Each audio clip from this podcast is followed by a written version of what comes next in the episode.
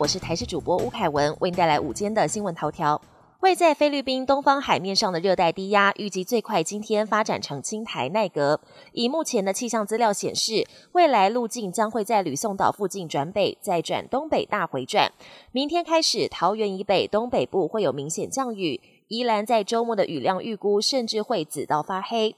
对此，气象局也提醒，从今天晚上开始，桃园以北就会开始转为有雨的天气形态。周日到下周二，受到热带系统环流影响，北部东半部降雨几率提高，中南部影响则偏小。食药署宣布通过 B N T、莫德纳两款 B A. 点五次世代疫苗紧急使用授权，最快十一月就会有六十到七十万剂到货。消息一出，导致 B A. 点一次世代疫苗打气稍稍下滑。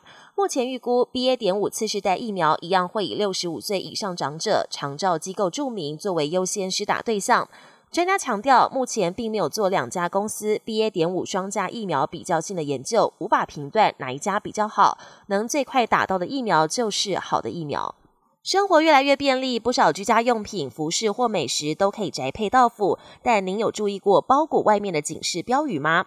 有网友意外发现，包裹纸箱上有一个特殊符号，因为形状特别，让他也很好奇到底是代表什么意思。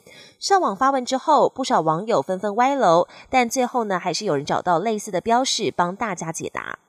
国际焦点：美国总统拜登在白宫会见高阶国防顾问，提到美国不寻求与中国冲突。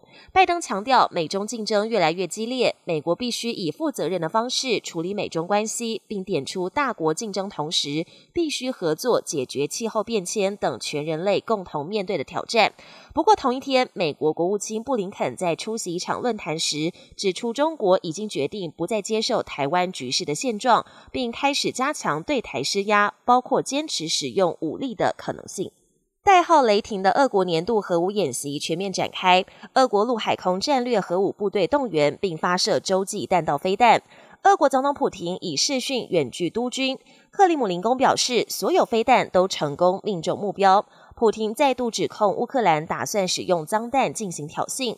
此外，乌克兰高层表示，乌国南部的赫尔松将爆发最激烈的战役。全球首富马斯克二十六号现身社群媒体推特总部，而且还是抱着一个浴室大水槽前来。马斯克表示自己要好好思考一下下一步该如何做。同时，马斯克还将推特的个人资料自我介绍改为推特领导人。意味着在法院下达的最后期限前，这个月二十八号之前，高达四百四十亿美元的推特收购案可望尘埃落定。本节新闻由台视新闻制作，感谢您的收听。更多内容请锁定台视各节新闻与台视新闻 YouTube 频道。